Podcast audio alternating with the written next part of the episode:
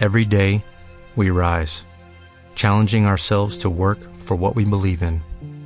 At U.S. Border Patrol, protecting our borders is more than a job, it's a calling.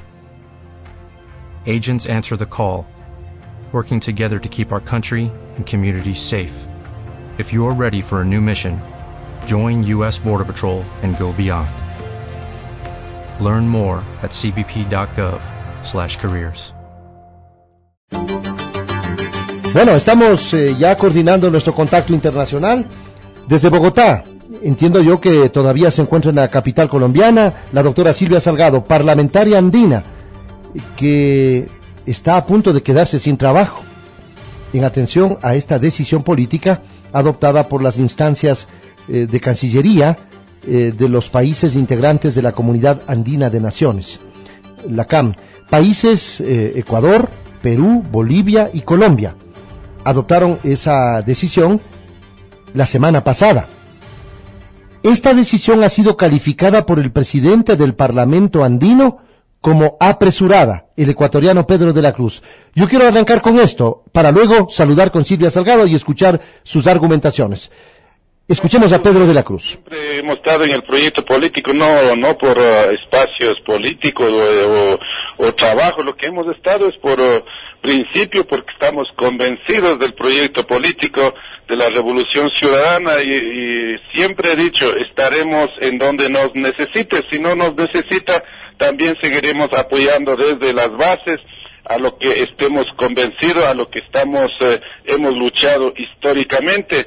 Y en ese marco, la decisión que han tomado los cancilleres, encargar a los vicecancilleres eh, de los países y los viceministros de Comercio Exterior para que la, elabore pro, un protocolo que facilite la salida del Parlamento andino del sistema andino de integración y en donde manifiestan que vaya hacia el Parlamento uh, sudamericano por, uh, por que se fusione por absorción. Eso es lo que así claramente definen los uh, cancilleres de, la, de, las repúblicas de Colombia, Perú, eh, Ecuador y Bolivia en Lima la semana pasada.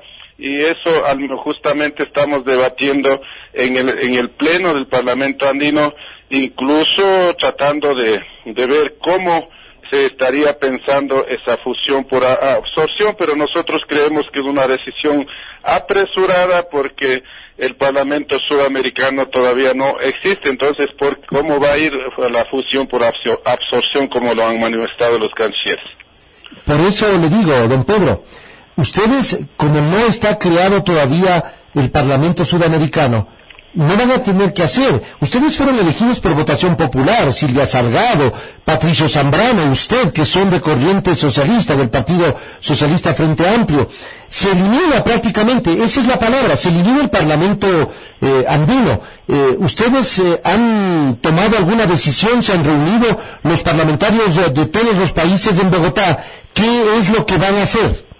Bueno, no, eh, esto es un proceso, no es, de, no es así porque los cancilleres deciden, se elimina el Parlamento andino. Es una, una decisión que tomaron los presidentes, ratificaron los congresos de las repúblicas y eso tiene que dar el mismo procedimiento en, en, en el tema jurídico. Uh, se hace, se deshace, hace como se hizo, por lo tanto tiene que todavía Tres meses de plazo tienen los vicecancilleres para elaborar un protocolo adicional para eh, presentar a los cancilleres y los cancilleres resolverán y de los cuales serán enviados a los congresos de las repúblicas para que estos congresos decidan, al menos nosotros como este, parlamentarios electos por la soberanía popular y eh, creemos que eh, la integración quedaría sin la democracia quedaría sin la participación ciudadana.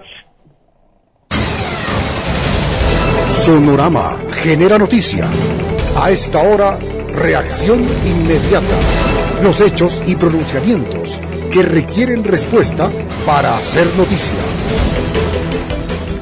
Doctora Silvia Salgado, parlamentaria andina, bienvenida. ¿Qué decir frente a esta decisión política adoptada por los cancilleres? Eh, el país entero le escucha. Buenos días. Sí, gracias eh, Wilson. Un saludo a todos los oyentes de Sonora, de este desde Bogotá. Yo lo que quisiera decir es que, ante todo, eh, admiro Wilson eh, su su forma de presentar las cosas, pero esta entrevista yo no creo que se trate eh, de la preocupación porque Silvia Salgado se queda sin trabajo, sino porque el país entero, porque los países de la comunidad andina exigen en este momento eh, respuestas concretas frente a un proceso que nosotros hemos venido proponiendo. Yo creo que una eh, su emisora ha sido uno de los medios de comunicación que ha seguido de cerca eh, el interés que ha tenido sobre la implementación de la reingeniería. Por lo tanto, en primera instancia, certificar que la reingeniería del sistema andino de integración es una necesidad. Hay una urgencia de replantearnos la, la gestión que hace la comunidad andina de naciones en un escenario geopolítico nuevo, en, en un relacionamiento comercial que ya nada tiene eh, en lo interior de común, que cada uno de los países ha asumido su política a nivel bilateral, firma de tratados de libre comercio, es decir, como que se perdió la razón de ser de la comunidad andina y, y eso exige este momento en que apoyemos la reingeniería y se ponga a debate público. Mire, un, organismo importante para la integración como la CAF, la Corporación Andina de Fomento, ahora que creó la, eh, que creó la comunidad andina, ahora es el Banco Latinoamericano. ¿sí? Los mismos países que conforman la comunidad andina hoy conforman unos Alianza del Pacífico, otros Mercosur, otros están en la CAN y en definitiva eh, todos están en la UNASUR. El arancel, los aranceles comunes ya no tienen sentido en la comunidad andina. Por lo tanto, hay que coincidir en que la reingeniería del sistema andino de integración es urgente. Eso fue uno de los puntos que nosotros conocíamos y como candidatos y luego como parlamentarios nos hemos comprometido. Por lo tanto, apoyo total a la reingeniería. Segundo, el Parlamento andino se creó para ser un eslabón hacia la integración latinoamericana.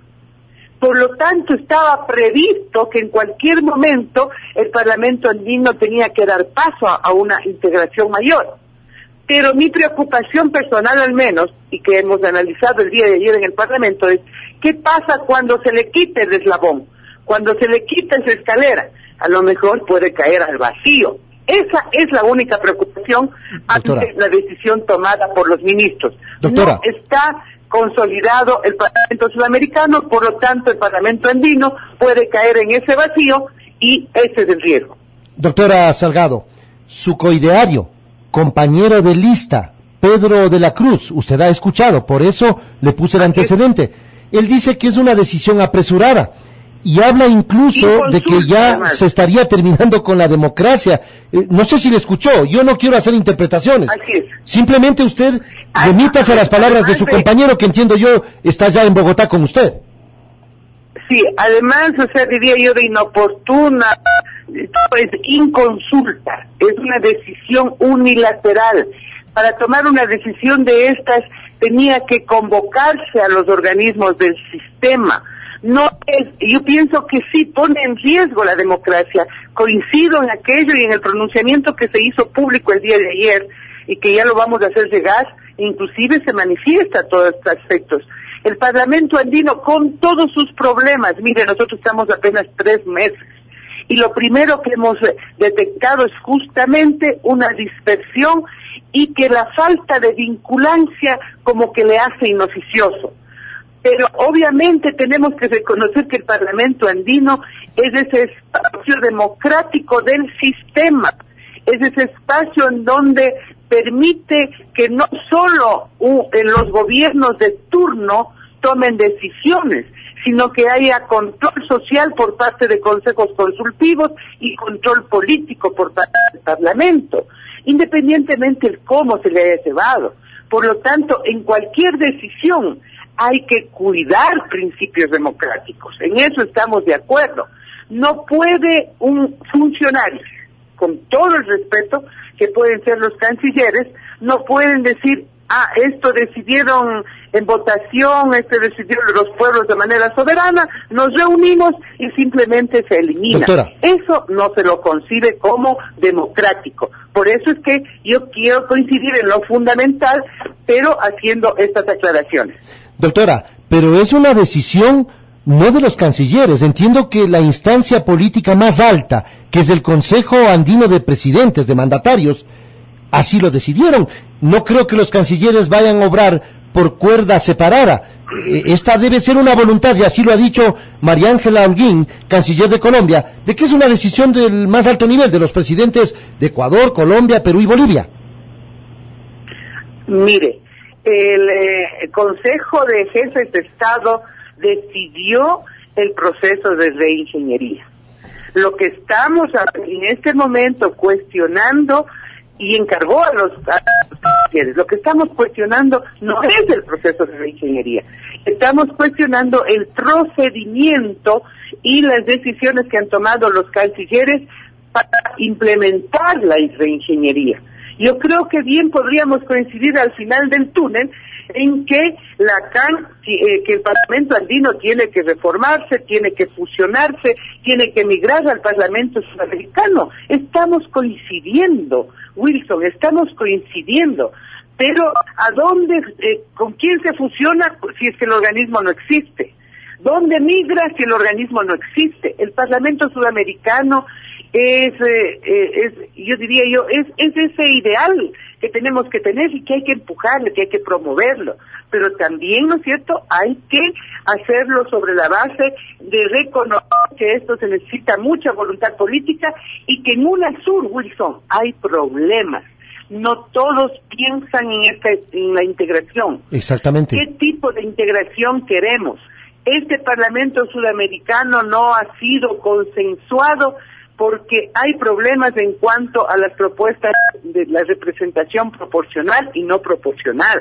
Por lo tanto, apresurarse, como dice Pedro de la Cruz, apresurada en términos de sacar al Parlamento del sistema andino y por lo tanto esperar que algún tiempo, yo quisiera que sea lo más temprano, ojalá en un año podamos tener el Parlamento Sudamericano, pero todos conocemos de que inclusive para tener un protocolo de creación de, del, parlamento, del Parlamento Sudamericano se necesita que 12 países primero estén de acuerdo en los mecanismos de representación. Luego esos 12 países tramiten en sus congresos estos protocolos.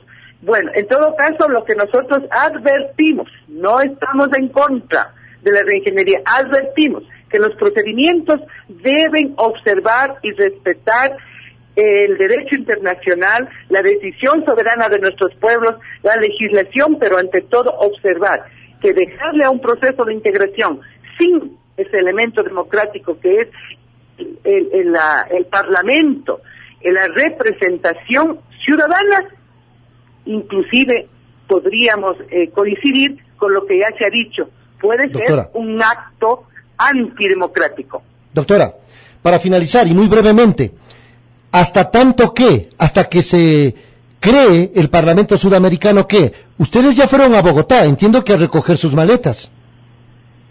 No es así, Wilson, no es así. Eh, el Parlamento, eh, las, las, declaraciones de, de, la señora Holguín, como también del canciller ecuatoriano, dan cuenta de que esto es un, un, proceso que inicia la preparación de un protocolo.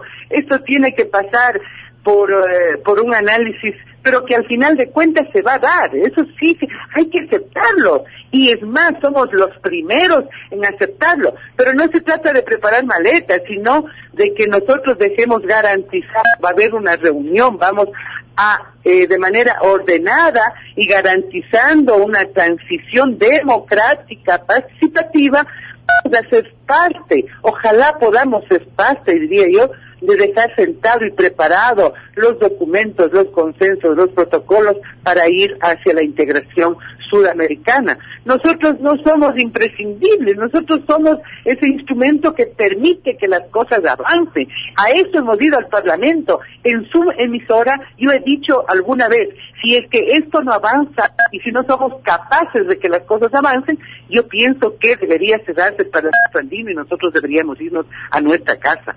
Yo lo ratifico, estoy convencida de eso. Por lo tanto, no se trata de que se quede sin trabajo, de que venimos con las maletas. Yo siempre vengo con la ropa necesaria, pero yo vivo en Ecuador. Pero fundamentalmente nos interesa compartir con el público un debate en función de qué integración queremos, porque estamos en ese momento de replantearnos la integración sobre la base de reconocer los problemas que hay no solamente en la CAN, sino también en la propia UNESUR. Doctora, muchas gracias. La doctora Silvia Salgado, parlamentaria andina, en diálogo directo Quito-Bogotá.